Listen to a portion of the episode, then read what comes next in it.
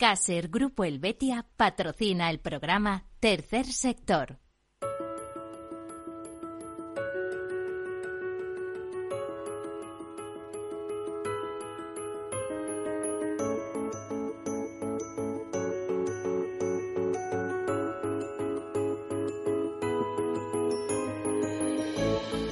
Tercer Sector, un espacio para la economía social. Un programa dirigido por Miguel Benito.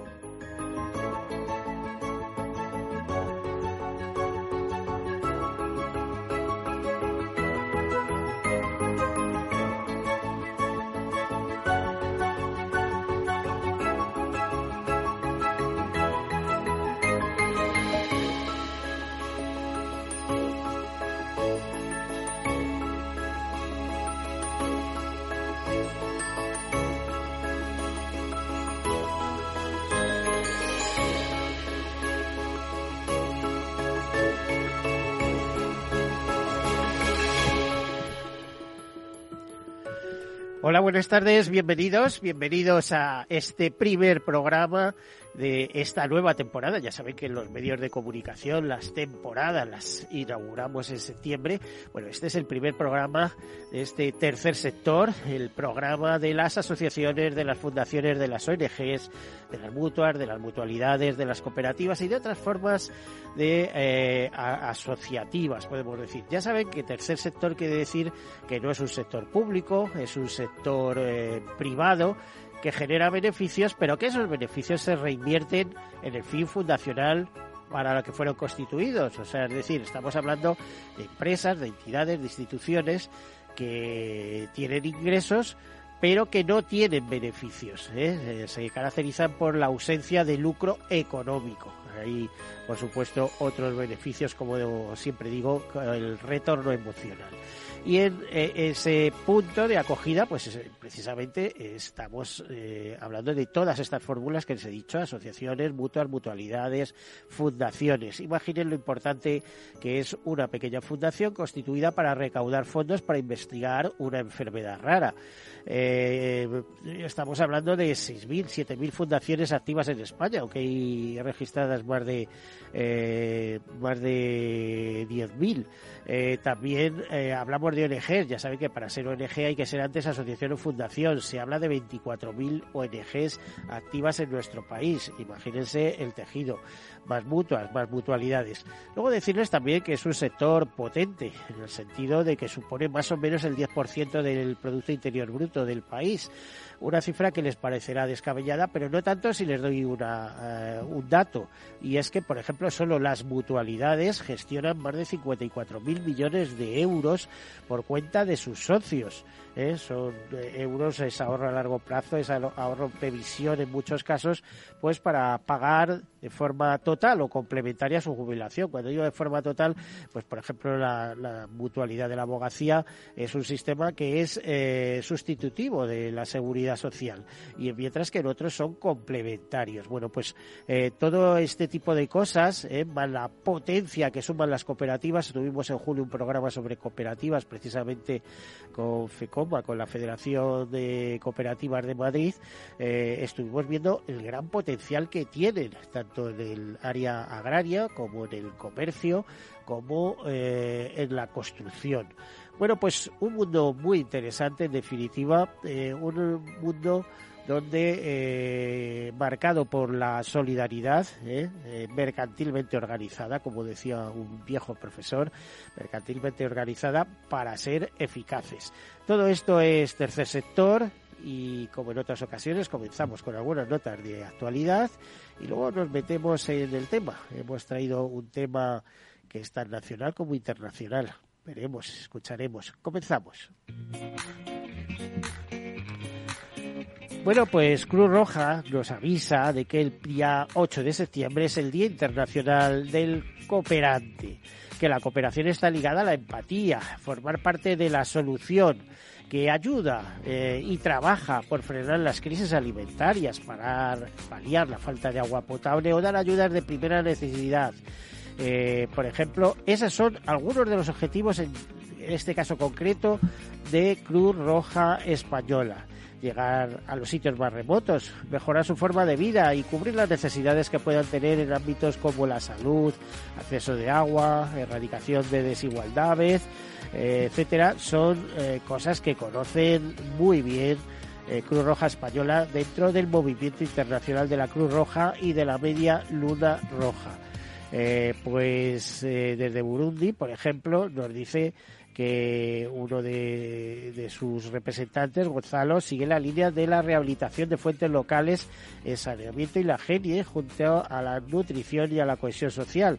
Que la crisis alimentaria no está afectando mucho, pero el encarecimiento de los precios, la inflación, sí, puesto que Burundi es uno de los países más pobres del mundo, por lo que la población está en malas condiciones alimentarias.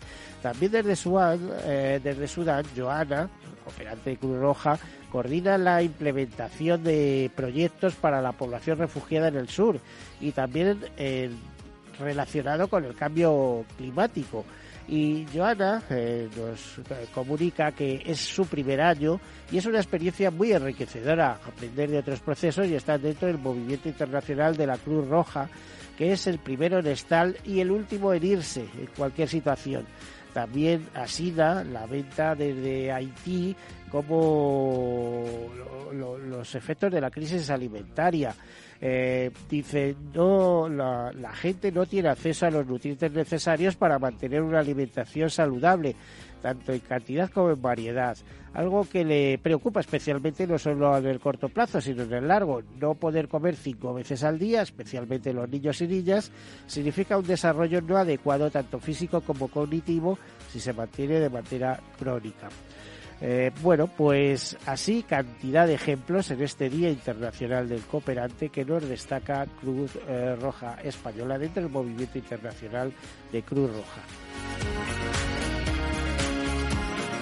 Bueno, decir también que España, en España más de 12.000 niños están acogidos por miembros de su familia, en mayoría de, de sus casos abuelos. Esto lo ponía de manifiesto aldelas infantiles en la labor que hacen los abuelos como, como ayuda. ¿eh?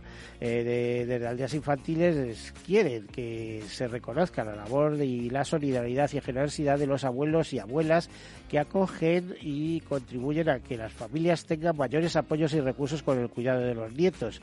Y no es poco la labor que hacen conociendo lo que cuesta eh, pues hoy en día tener una guardería, aparte del trabajo de llevarlos, traerlos, etcétera, etcétera, o el tener una persona en casa eh, para que nos cuide los niños, sobre todo si son bebés. ¿eh? Estamos hablando de un alto precio, más de mil euros por día, si hay que, por día, perdón, al mes. Si hay que pagar encima salario mínimo, pues salario mínimo por 14 pagas más todos los impuestos diferentes, que suelen ser un 40% sobre el salario que se paga. O sea, cuidadito. Luego dice que porque no se tiene niños, pues empiece a repasar las causas económicas. Bueno, y desde el Consejo Español para la Defensa de la Capacidad y la Dependencia, este verano ha llamado a las administraciones a habilitar respiros climáticos en zonas públicas para garantizar el bienestar de las, de las personas mayores en situación de dependencia con discapacidad, debido además eh, ha sido este verano por la gran cantidad de fallecimientos que se han producido por las distintas olas de calor.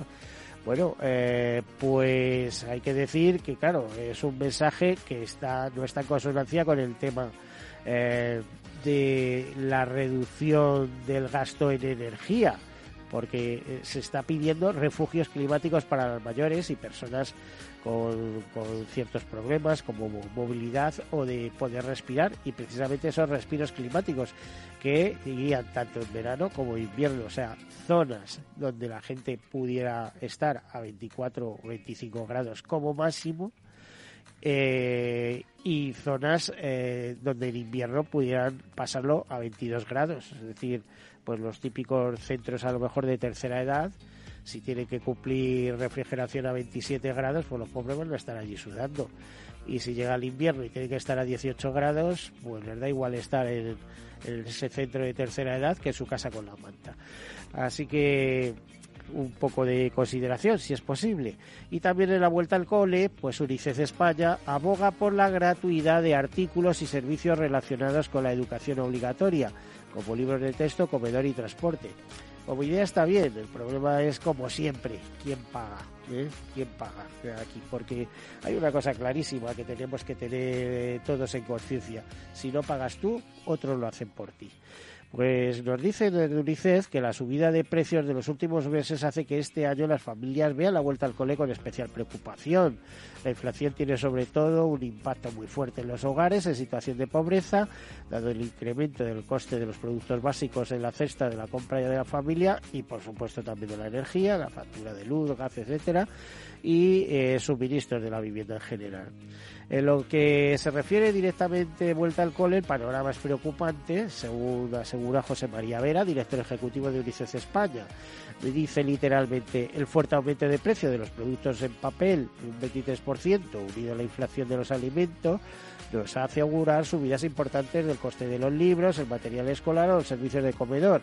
No podemos olvidar que esta nueva crisis económica es la tercera que sufren muchos adolescentes en nuestro país y nos enfrentamos a ella sin disponer todavía de unos recursos de ayuda básica para todas las familias con niños y niñas. Bueno, pues desde, desde UNICEF España se pide un esfuerzo para que, aunque se han producido avances en políticas públicas para reducir la pobreza, como el ingreso mínimo vital o la garantía infantil europea, se haga un nuevo esfuerzo para facilitar los medios para que los niños puedan empezar el curso en condiciones, es decir, que sea una vuelta al cole menos problemática. Y dicho esto, pues entramos ya en nuestro tema, que nos va a recordar que otros están mucho peor que nosotros. No, no es que nos sirva de consuelo, es que tenemos un mundo diverso y plural y no siempre en las mejores condiciones. No sé cómo, eh, no sé cómo decirle. La verdad es que es eh, todo bastante complicado. Eh, bueno, pues contamos con nosotros a la representante de una de una bonita ONG. Yo diría que es una bonita, una bonita ONG con un nombre todavía mucho más poético. Es eh, me refiero a esta ONG Tierra de Hombres y tenemos a, Mariló Valle que es su gerente en, la oficina de Madrid, bueno, su responsable en gerencia, eh, o, diríamos gerente a ver, vamos a explicarlo. Responsable en Madrid, coordinadora en Madrid y responsable de, su línea eh, eh, Viaje hacia la vida. En ¿eh? alguna ocasión hemos hablado con ella, pero es que creo que ha tenido un verano estupendo con el viaje hacia la vida, en el sentido de que han tenido que luchar por salvar la vida a más de un niño pequeño. Bienvenida, Mariló. ¿Qué tal estás? Muchas gracias. Muy bien. Gracias, Miguel. Bueno, y con ella también nos acompaña eh, una, una persona un poco especial, muy especial diría, eh, que como es eh, la también en este, en este caso sí que creo que es directora gerente y no no, no eso con Ana eh, bueno, Ana de eh, Aviación Sin Frontera, Ana Ferrer, ¿no? Eh, de Aviación Sin Fronteras, si mal no recuerdo. Estuviste ya hace años con nosotros aquí en este programa, Ana, pero quedamos muchos temas pendientes, ¿no? dejamos muchos temas en el tintero. Buenos días y muchas gracias. A ver, explícanos un poquito qué hace Aviación Sin Fronteras. Buenos días, eso es lo primer lugar, sí. buenos días. Eh, Aviación Sin buenas Fronteras. Tardes, bueno, buenas tardes, ya casi, sí. Eh, pues Aviación Sin Fronteras es una mm, asociación eh, mm, de más de 350 socios aproximadamente. Estamos muy vinculados directamente. ¿Asociación o fundación? Asociación. Asociación. estamos directamente vinculados al mundo de la aviación, como el nombre indica y porque la mayoría de los socios pertenecen a compañías aéreas eh, o, trabajan en tierra, en vuelo, etcétera. Y tenemos y gracias a eso utilizamos o utilizan una serie de billetes que tienen eh, los FRIS o los CED para llevar a cabo las misiones que, que tenemos en nuestros distintos proyectos. Y eh, bueno, esto muy, muy, muy resumido. Tenemos distintos, o sea, tenemos cuatro proyectos activos y bueno, y uno de ellos es en el que colaboramos en Alas de la Esperanza, en el que colaboramos directamente con la Fundación Tierra de Hombres para acompañar a estos niños que, que vienen a España a operarse. A ver, pues es que esta es la segunda pata. ¿A qué se dedica? Eh, eh, eh, la fundación. sí, la, en este caso vuestra fundación, pero Tierra de Hombres, que, que decía, tiene un nombre tan bonito, ese ese, ese libro de, de San Superi, etcétera. a ver, eh, ¿Cómo surge? Cuéntanos un poquito la, eh, cuál es el, objetivo de esa fundación, cómo surge, cómo se hace y cómo se implanta en España. Bueno, la Fundación Tierra de Hombres eh, lleva ya más de 28 años implantada en España. Surgió fuera en, Suiza, en su origen, y trabaja siempre con infancia desfavorecida. El programa origen de la fundación fue precisamente Viaje hacia la Vida.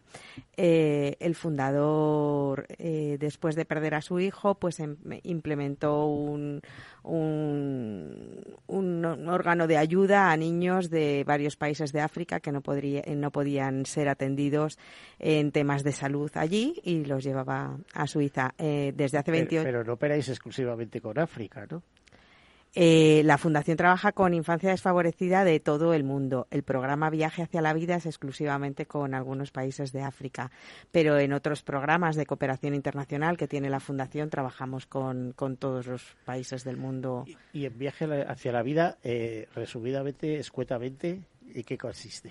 Viaje hacia la vida es un programa de salud. Que ya sé que además te entusiasma. Sí, es, un programa de salud por el que traemos a niños de varios países de África, de, de Senegal, Marruecos, Mauritania, Mali, Benin y Togo. Eh, a ser operados en nuestro país, en España. Son niños que sin estas operaciones morirían.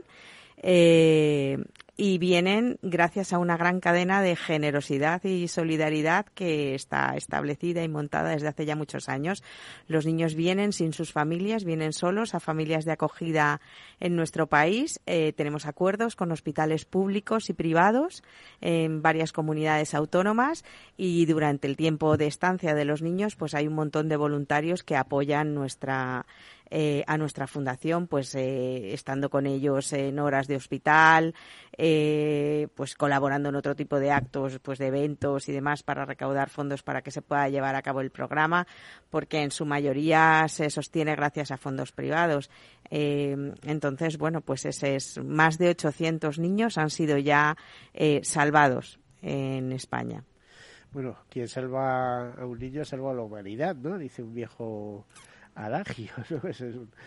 Eh, Ana, ¿cómo entráis en contacto o, al revés? ¿Cómo Tierra de Hombres entra en contacto con vosotros para pediros ayuda, como el que dice? Esto viene de antiguo ya, ¿no? Sí, bueno, nosotros somos un poco más jóvenes, pero hemos cumplido 23 años y, y Alas de la Esperanza fue también el proyecto con el que nació Aviación Sin Fronteras en España. Fue a raíz precisamente de un vuelo de Senegal a, París, eh, que cubrían eh, dos TCPs, que fueron las, fundadores de aviación, las fundadoras de Aviación Sin Fronteras. Eh, vieron a un niño que iba acompañado de un voluntario francés y bueno pues estuvieron preguntándole etcétera y, y decidieron lanzarse existe aviación sin fronteras Francia y decidieron constituirlo aquí en España y nosotros y bueno desde el inicio con Tierra de Hombres porque ellos ya colaboraban con la parte francesa eh, pues ya es un, vamos, es que son dos proyectos que van de la mano, porque al final los niños, como decía Marilo, vienen, viajan solos eh, desde bebés hasta los 15 años aproximadamente y siempre van acompañados de un voluntario, que en este caso es de Aviación Sin Fronteras. Bueno, y lo mejor que vayan acompañados, ¿no? Eh, no sueltarlo ahí en el avión y... Bueno, van acompañados siempre de un voluntario y a veces... además es la primera vez que vuelan en muchos casos, sí, bueno, en todos los casos, claro. Van acompañados de un voluntario de que en general es personal de aviación y a veces eh, ese voluntario es también enfermero o enfermera, eh, ya que algunos de los niños que llegan, pues a lo mejor, pues si traen una cardiopatía que ya está muy avanzada, pues pueden venir incluso con oxígeno y, y, bueno, pues en condiciones que no que se necesitan también pues un enfermero que les que les acompañe. A ver, vosotros es que sois profesionales de este tema. Eh, pero imagino que muchas familias querrían ser familias de acogidas y sobre todo si tienen niños, dicen, bueno, oye, que traemos un niño de Senegal o de Togo, de Benín y demás, eh, para que veáis cómo hay otros sitios en el mundo, cómo hay otras cosas. Pero esto no debe ser fácil, porque me parece que estos niños traen sus problemas cardíacos, pero traen problemas de todos tipos, ¿no? O sea, quiero decir que pueden traer cualquier tipo de enfermedad, de tal, de cual, cosas que no conocemos aquí incluso. Bueno, en general los niños vienen con un expediente médico bastante eh, estudiados ya de terreno, con analíticas, con todo es que tipo sobre de. El terreno tenéis también colaboración. Claro, entonces, eh, bueno, pues en principio vienen bien diagnosticados. Eh, el proceso es que desde terreno nos envían el informe médico del niño.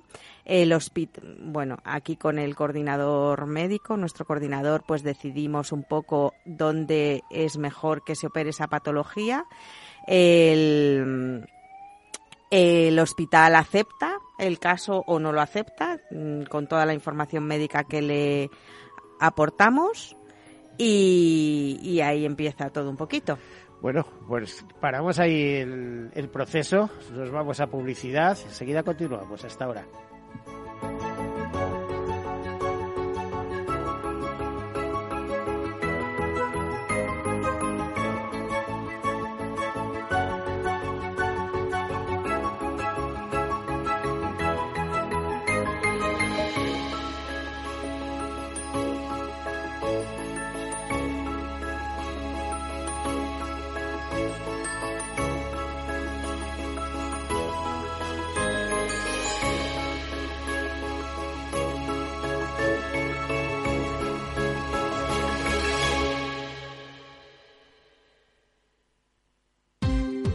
Ya no estamos en la era de la información, estamos en la era de la gestión de los datos y de la inteligencia artificial.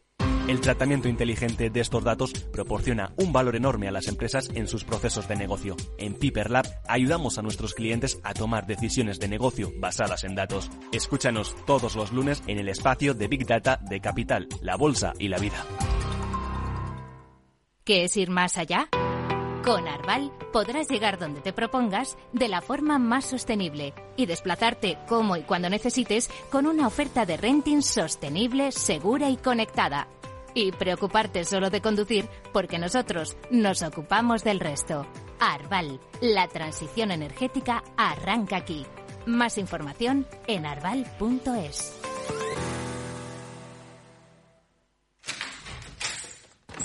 Salón. Gotera. Todo seco. Es muy simple asegurarse con el Betia. Simple, claro, el Betia. Tercer sector, un espacio para la economía social. Un programa dirigido por Miguel Benito.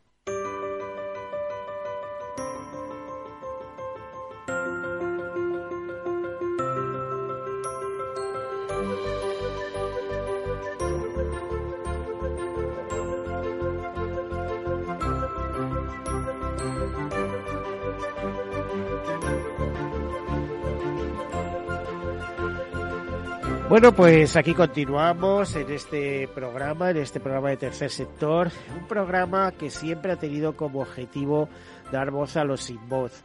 La verdad es que estas dos eh, personas que me acompañan, estas dos profesionales del, de la solidaridad, de la cooperación, como son Ana Ferrer de Aviación Sin Fronteras y Marilú Valle de Tierra de Hombres, de la ONG Tierra de Hombres, pues son grandes profesionales. Entonces estamos no solamente muy bien acompañados, sino muy bien situados en el alcance de lo que hace Mariló. Nos eh, narraba hace un instante que más de 800 eh, niños eh, han salvado sus vidas, pueden seguir con sus vidas gracias a esas operaciones que se han hecho en España y además imagino que de manera generosa, sin implicación de costes, bueno, costes que hemos pagado entre todos, pero sí, porque, oye, eh, alguien ha tenido que operar y alguien ha tenido que poner eso, y unas veces habrán sido en centros públicos y en otros privados. Eh, ¿Cómo está organizado esto, Marilo? Sí, la Fundación tiene acuerdos con hospitales tanto públicos como privados de varias comunidades autónomas de Galicia, de Andalucía y de Madrid actualmente hemos tenido en algunos años otros otros centros, pero ahora mismo son estas tres comunidades donde estamos establecidos. Y la cartera de centros de atención va variando, es decir, eh, hay centros que se incorporan y centros que deciden retirarse. Sí, claro, hay ahora mismo, por ejemplo, em, hemos eh, tenemos un acuerdo este verano justamente o justo antes de verano el el Hospital Quirón de Córdoba ha entrado a formar parte de, los centros que colaboran operando a uno de nuestros niños allí de un bueno pues de un dedito que tenía eh, pegado al otro al otro dedo. Era un niño que venía con una cardiopatía pero tenía además esto y operaron en la Quirón de, Córdoba. Así que estamos súper agradecidos a, a su colaboración bueno, eh, imagino que eh, es, hay que hacer una labor para mantener esa red de centros, ¿no? Es decir, unos vienen, otros van, eh, hay que proponer, en el caso, por ejemplo, de Quirón, pues si no me equivoco es el primer grupo privado de España, pero el capital está detentado por un grupo alemán, o sea efectivamente La verdad que tenemos mucha suerte porque todos los profesionales de todos los equipos que operan a nuestros niños en bueno pues en el Reina Sofía, en el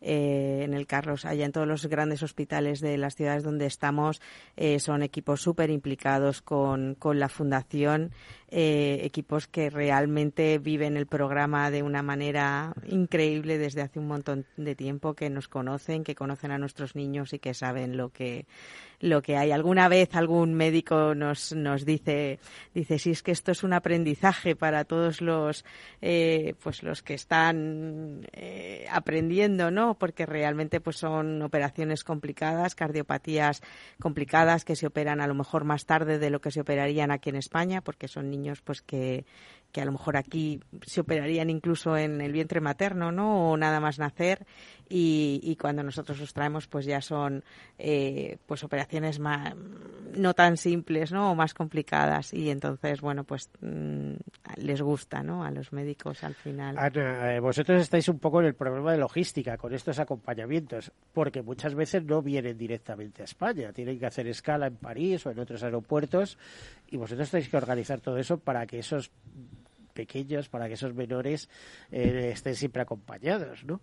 Sí, así es. Bueno, siempre hacen escala, salvo los vuelos con Marruecos, que eh, son vuelos, suelen ser vuelos siempre directos, pero, pero hacen escala y, y parece así. La verdad es que es un proyecto muy bonito en el que disfrutan mucho los voluntarios, pero, pero tiene su, tiene su aquel por las, eh, los cambios también de voluntarios en las escalas entre un vuelo y otro, los problemas que puede haber de retrasos de vuelos, las conexiones y también normalmente cuando viene el niño, pues la, la complicación que, que, tiene, o sea, el traer a un niño que viene en las condiciones que viene, ¿no?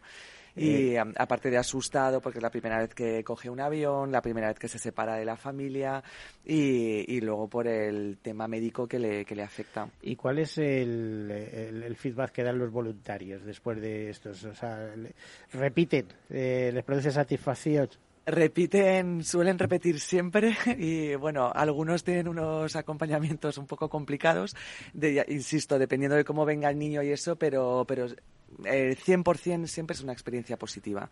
La verdad es que lo disfrutan un montón y, y bueno, sobre todo el, el, ver que puedas ayudar ¿no? de esta manera, atraer al niño y, y, luego también cuando, como, vemos que vuelven a su país, que eso es lo más maravilloso. Bueno, vuelven, vuelven curados y vuelven con una maleta y una mochila llena de cosas nuevas y la maleta de cosas nuevas eh, como no iban a tener jamás en su país, ¿no? Porque las familias de acogida me da la impresión que les equipan de arriba abajo.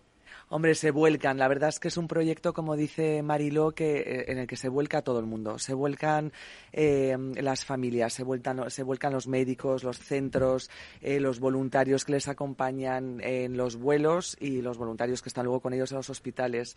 Y, em, y es una experiencia maravillosa de inicio a fin. Mariló, ¿habéis tenido contactos, o sea, niños que en su momento eran niños que han venido con 8 años y que ahora tienen 20 y que se siguen acordando de vosotros? Bueno, eso es una experiencia que no se olvida jamás. Pero quiero decir, ¿algún tipo de contacto? Bueno, eh, nosotros, eh, la Fundación sí tiene contacto porque cuando vuelven a su país, eh, los equipos médicos de aquí determinan qué tipo de tratamiento o qué tipo de seguimiento hay que hacer después en terreno. Entonces, lo primero es que si un niño es operado de una cardiopatía y el equipo médico aquí establece que tiene que tener unas pruebas médicas hechas a los seis meses y otras al año, pues eso se hace y se reportan aquí al, al hospital que las haya pedido y en función de cómo van siendo las pruebas médicas, pues eh, eh, bueno, pues a lo mejor tiene que volver en algún momento, pues para eh, para algo o, o se da de alta definitiva. Eso por un lado. Y sí tenemos algún caso súper bonito, por ejemplo, una de eh, la delegada que, que tenemos en Senegal, que Ana la conoce porque ha estado recientemente allí, eh, pues es una chica que, que fue paciente de, de un hospital español, entró en el programa Viaje hacia la Vida, eh, vino a España, se O sea, será operó. jovencita, entonces. ¿no? Bueno, eh, fue, fue hace unos años, se operó y al volver a terreno realmente ella quiso eh, estudiar lo necesario para continuar en la delegación de Tierra de Hombres, hizo su- sus estudios allí y ahora es la persona que dirige el- la delegación de Senegal. A ver, como tú has estado con ella, Ana, ¿qué impresiones tiene? ¿Qué, qué- qué te dio? Pues fue una vamos, fue un momento súper emotivo. Yo creo que fue porque además ella vino hace años, eh, lleva una prótesis en la pierna y además yo creo que había viajado en dos ocasiones a España, o sea que conocía bien el proyecto. Y, em, y yo iba con unas personas de Aviación Sin Fronteras que no, pues no habían conocido ¿no? una historia así a lo mejor de primera mano y, y, hombre, cuando ves un caso así y luego ves, un, o sea, tan agradecida porque ella es lo que nos transmitía, ¿no? Decía, oye, a mí me, me salvasteis la vida, ¿no? O sea, que, que es una, mm, es una ocasión única, ¿no? Y una oportunidad que te da la vida y, eh, y yo tenía que hacer algo por los niños de mi país, ¿no? Y entonces, eh, pues cuando ves casos así, dices, bueno, pues ya está, ya solo por eso ha merecido la pena. Merece la pena. Sí, muy bonito, la verdad que sí. La verdad que sí, que cuando nos mandan de vez en cuando las eh, cartas ¿no? de las familias que, que, que muchas veces pensamos, nos dejan en nuestras manos a sus bebés, a sus niños, a veces son súper pequeñitos los críos que vienen, pero es verdad que en terreno llevamos mucho tiempo y, y se fían realmente de nosotros, o sea, es como para ellos su hijo formar pasa a formar parte de Viaje hacia la Vida es la oportunidad de poder vivir y, y lo viven así. Entonces, cuando, cuando entran a formar parte del programa, saben que aquí están perfectamente atendidos, saben que las familias de acogida les tratan como si fueran eh, suyos, el cariño que reciben, el amor, la atención. Es que, bueno, son familias increíbles. Las Eh, familias son el motor. Eh, las familias el motor de allí, que asistidos por los cooperantes de Viaje hacia la Vida, de la- los locales, ¿no? Porque tenéis gente sobre terreno,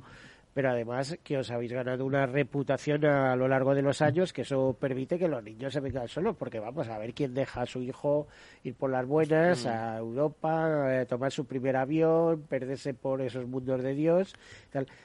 Eh, Fíjate, la pregunta iba a ser, ¿y cuando llegan a España tienen comunicación con las familias? ¿Hablan por teléfono? ¿Se ven por el ordenador? ¿O eso se corta y lo que dura el tratamiento y todo esto? eh, No, cuando llegan a España están en- con la familia. Nosotros enviamos información semanal, todos o, o cada día si es necesario, para que los dependiendo. padres sepan que el para niño que está los bien? padres sepan que el niño está bien, enviamos fotos, enviamos vídeos de sus niños, pero ellos no tienen eh, pues conexión directa porque sería complicado. Lo primero porque los padres no viven. eh, Aparte los- complicado, sería perjudicial también, Sí, quizá. sí, porque es bueno, ellos tienen muy claro a lo que vienen y el tiempo que vienen. El concepto tiempo de los niños es diferente del concepto adultos y realmente ellos, eh, en cuanto que tienen una edad, saben que vienen una temporadita con, con, con una familia que les va a cuidar, que vienen a ser operados y no, no echan de menos esa comunicación. Em, para la familia de acogida, además, es más sencillo el, el estar, o sea, el que los niños se habitúen, aprendan el idioma, muchas veces en poquísimo tiempo ya hablan español, el comunicarse con ellos, en fin, es, es todo mucho más Y que se sencillo. centren en su nueva realidad, en la nueva familia, etcétera, ¿no? Hmm. Y Ana, ¿tú has participado directamente en algún acompañamiento? Pues no, La verdad que... O sea, lo que te falta por hacer, ¿no?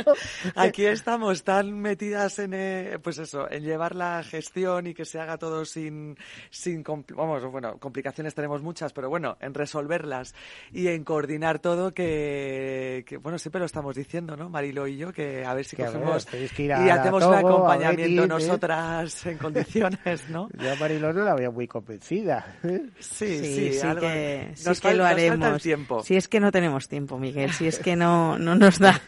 Estáis abrumados por el trabajo, ¿no? Sí, la verdad que son, son tantas cosas, o sea, nadie es consciente realmente de todo lo que supone una, o sea, un viaje de uno de estos niños, o sea, ni a nivel eh, pues toda la coordinación que hace falta con terreno, con Aviación Sin Fronteras, eh, con las embajadas, con los hospitales, o sea, son tantas cosas las que hay que tener previstas para hacerlo además desde una legalidad, porque... Y desde una perspectiva de solidaridad, porque con recursos económicos... Sí, con los recursos que tenemos... Pero, eso te iba a decir, que siempre andáis pillados con el tema de recursos, ¿no? Mm. Es decir, que se puede pedir de aquí que la gente done. ¿eh? Pues claro que sí. Nosotros tenemos ahora mismo un programa que se llama, por ejemplo, Empresas con Corazón. Y, bueno, pues es que las empresas participen, ¿no? Y que en su responsabilidad social corporativa esté incluido el, el ayudar, que ahora parece que, que somos todos más conscientes y sobre todo porque además es algo que independientemente de que uno ayude es que encima tiene una repercusión económica positiva en las empresas y en los particulares porque supone una desgrabación fiscal súper importante. O sea, el que Hacienda luego a final de año te devuelva eh, una gran parte de esa, de esa donación, o sea, un un 35% a partir de, de, a todas las empresas a partir de la primera cantidad y, y, una desgrabación mayor en los primeros 150 particulares. O sea que es que es eh, es fácil. Muchas veces no se hace porque ni siquiera se sabe esto, ¿no? Nos decíamos que nos quejamos, como estamos en este país o en Europa en general ahora, pero bueno, en este país en concreto, que no nos olvidemos que es el segundo país de Europa con más pobreza infantil, después de Rumanía. Y bueno, pero hay que ver cómo hay otros mundos. Entonces, cuando hablas en, estos sitios de, no sé, te preguntaría cómo, cómo viven la crisis, aunque ya sé la respuesta. Eh, la he tenido en alguna ocasión. Dice, señor, nosotros estamos siempre en crisis. es, una crisis pues permanente, no es una crisis eh, que va y viene. Es un poco como el COVID. Cuando llega, cuando vamos, yo estuve allí un poco y bueno, ya ha pasado ya el COVID y tal, pero claro, piensas siempre, ¿y cómo viven? ¿Y cómo viven? Pues si tienen que comprarse mascarillas todos los días, si no tienen para comer en muchas ocasiones, pues no se la compran. No, llegas allí y dices, bueno, pues eh, es otra realidad. Eh, una cosa de la que tuve conocimiento es que en eh, tiempos de COVID, cuando mandabais a los niños a los países, eh, ajuntabais la solidaridad de mucha gente en forma de mascarillas y, y, otros medicamentos necesarios, pruebas de test, etcétera, etcétera, en maletas, ¿no? Eh, viajaban con maletas extraordinarias que no sé si desde la parte de vista de aviones y demás eh, hacía la vista gorda o había que facturar la maleta y pagar, bueno, facturar por supuesto, pero pagar exceso de equipajes. Bueno, la vista gorda no la hace nadie hoy en día. o sea, que se pagaba exceso de equipaje, ¿no? Lo que pasa es que intentamos que las compañías colaboren con nosotros también. Desde Aviación Sin Fronteras, eh, pues van los equipajes. Tenemos también un proyecto de mensajería solidaria en el que... Mm, Pero ha eh, funcionado, es decir, no ha habido un coste extra para las ONGs. No, en principio, en nuestro caso no. Pero por, eso, porque pedimos a las eh, compañías que colaboren, que en esos casos, por favor, colaboren y, y autoricen esos excesos de, de equipaje, ¿no?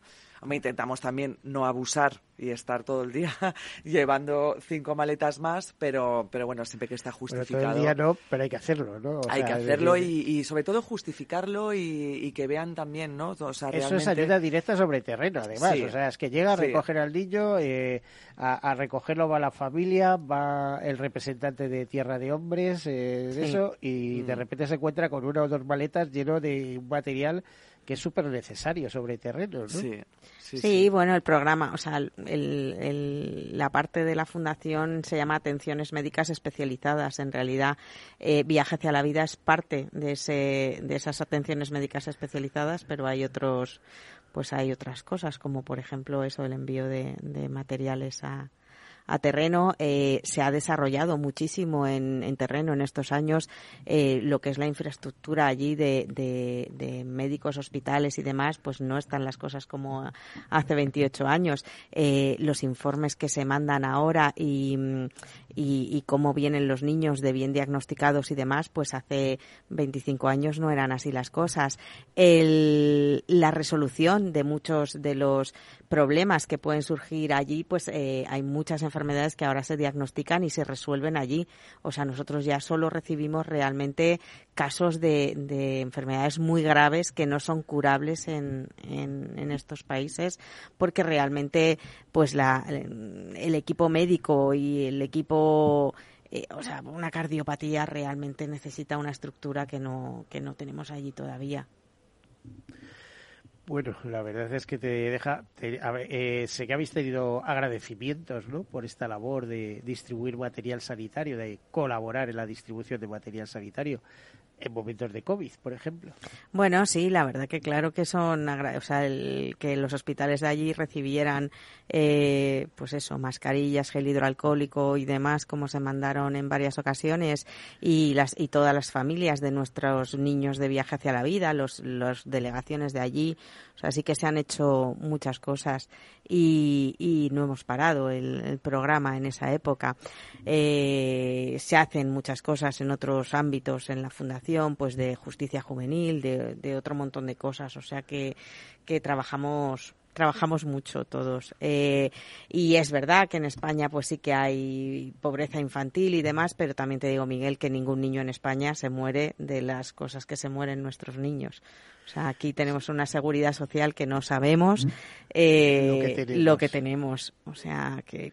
Pero si lo contaba en el programa anterior, lo saben hasta en Estados Unidos, que españoles que han renunciado a la nacionalidad norteamericana se están volviendo a hacer españoles porque cuando hay un problema de los gordos terminan en, España eh, eh, y, les toca eh, les toca el bolsillo porque si tienen seguro médico allí pues eh, están bien atendidos pero si les toca el bolsillo terminan en España acogiéndose a la seguridad social como españoles. ¿no? Entonces, efectivamente, no sabemos lo que tenemos, lo que no sé si esto será financiable por siempre. No, sé cómo, no, no, sé si queréis opinar al respecto, pero bueno. ¿eh?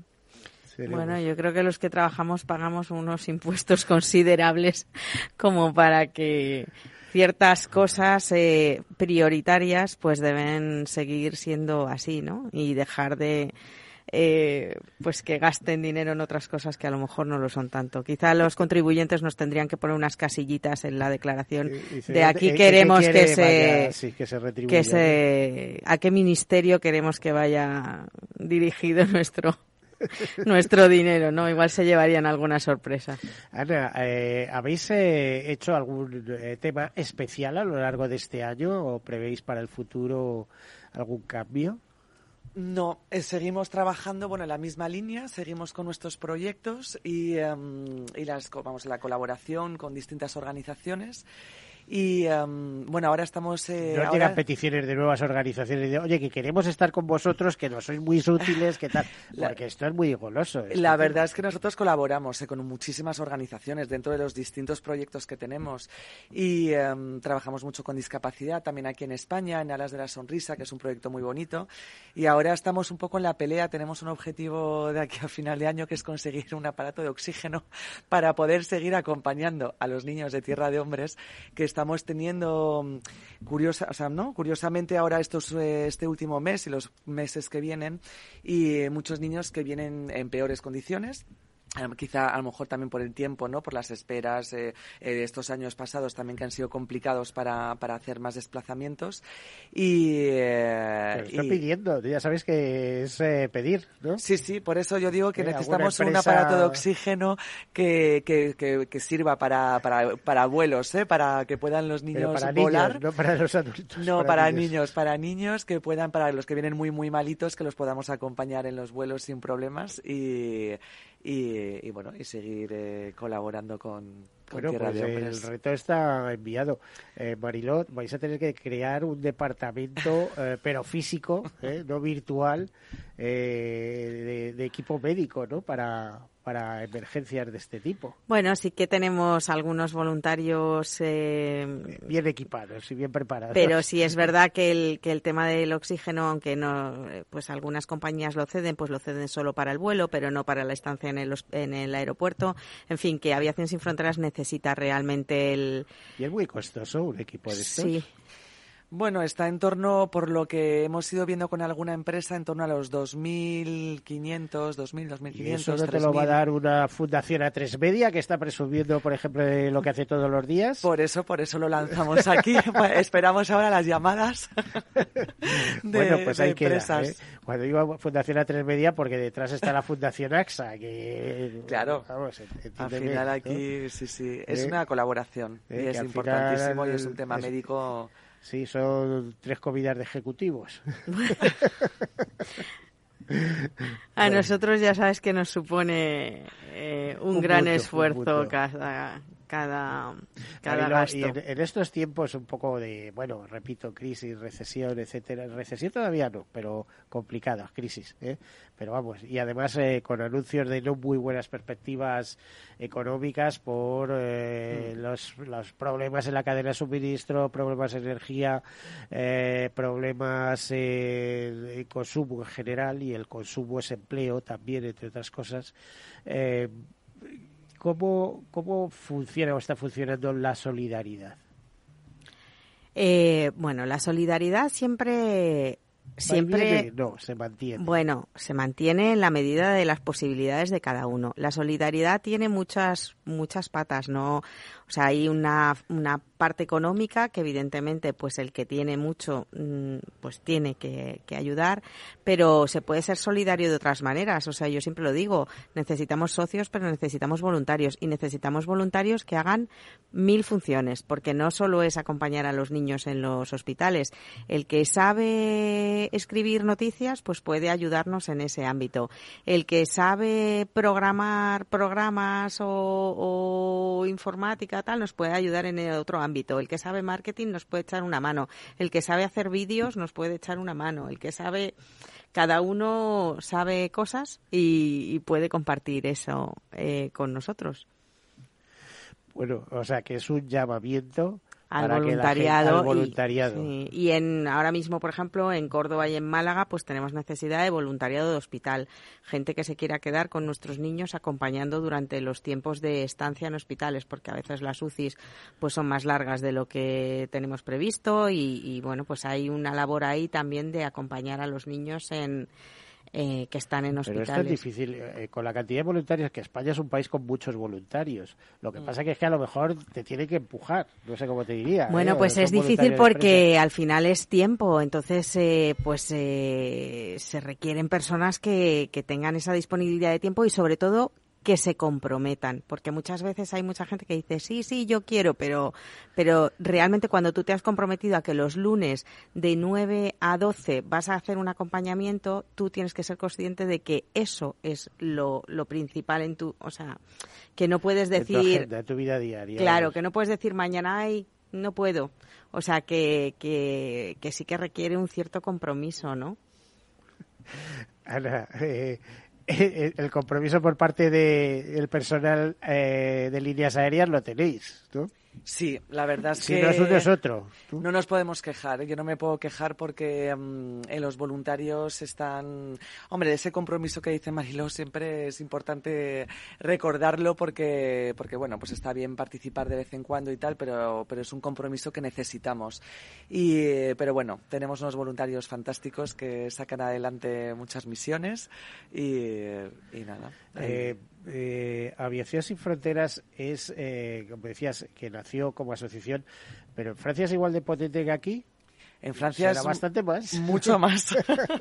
Nosotros somos el hermano pequeño de Aviación Sin Fronteras. En Francia son eh, muy fuertes. O sea, tienen eh, la, vamos, la organización en sí, eh, vamos, no es, es muy grande. Es una, eh, es una organización muy fuerte, muy grande.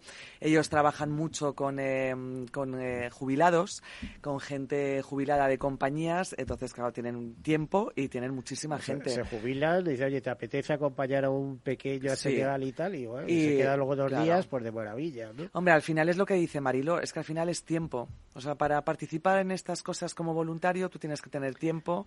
Tiempo y, dinero. Esto y es dinero. economía financiera, eh, ni más, más ni más menos. Porque No, si- eh, porque el si hay que tiene- la gente se anima. Bueno, el que tiene tiempo tiene tiempo y el que tiene dinero tiene dinero. Sí. Cada uno tiene que aportar Y lo que nosotros tiene. apoyamos en Lo todo lo ideal que es podemos. tener las dos cosas, pero es complicado. Bueno, ha sido un placer. Tenemos que marcharnos. Eh, Mariló Valle, eh, coordinadora de Tierra de Hombres y de Viaje hacia la Vida. Muchísimas gracias por estar aquí con nosotros. Gracias a ti, Miguel. Ana Ferrer, eh, de Aviación Sin Fronteras, muchísimas gracias por Gracias. contarnos todas estas cosas que nos interesa saber. Bueno, a todos ustedes, eh, despedirnos, eh, desearles que tengan una feliz semana eh, ya en las proximidades del otoño, ya falta poquito, y bueno, decirles adiós, no tenemos tiempo para más. Sean felices, hasta luego.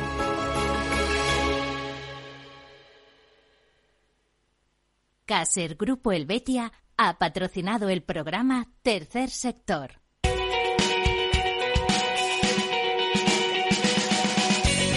Capital Radio.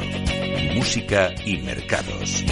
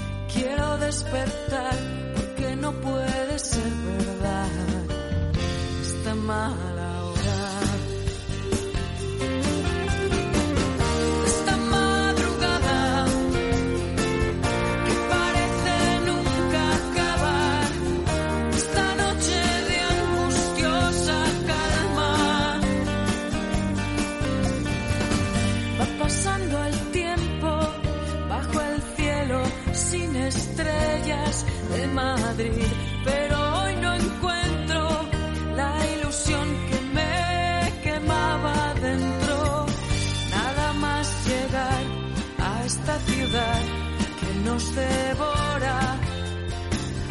Dime dónde estás, que te quiero ver y dejar pasar esta mala hora.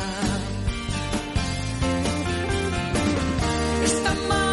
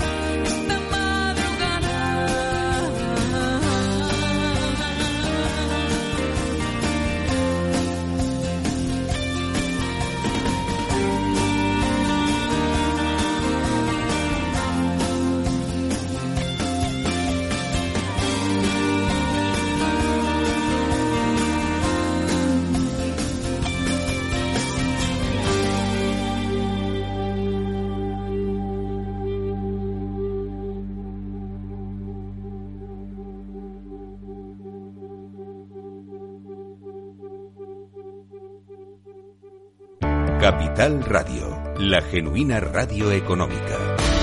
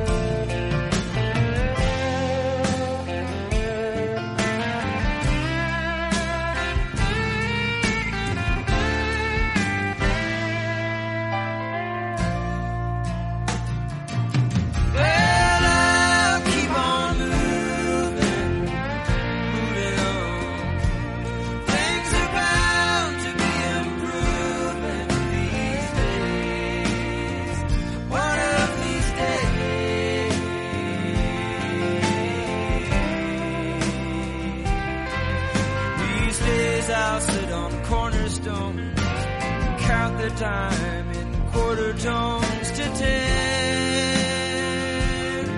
my friend. Don't confront me with my failures. I had not forgotten.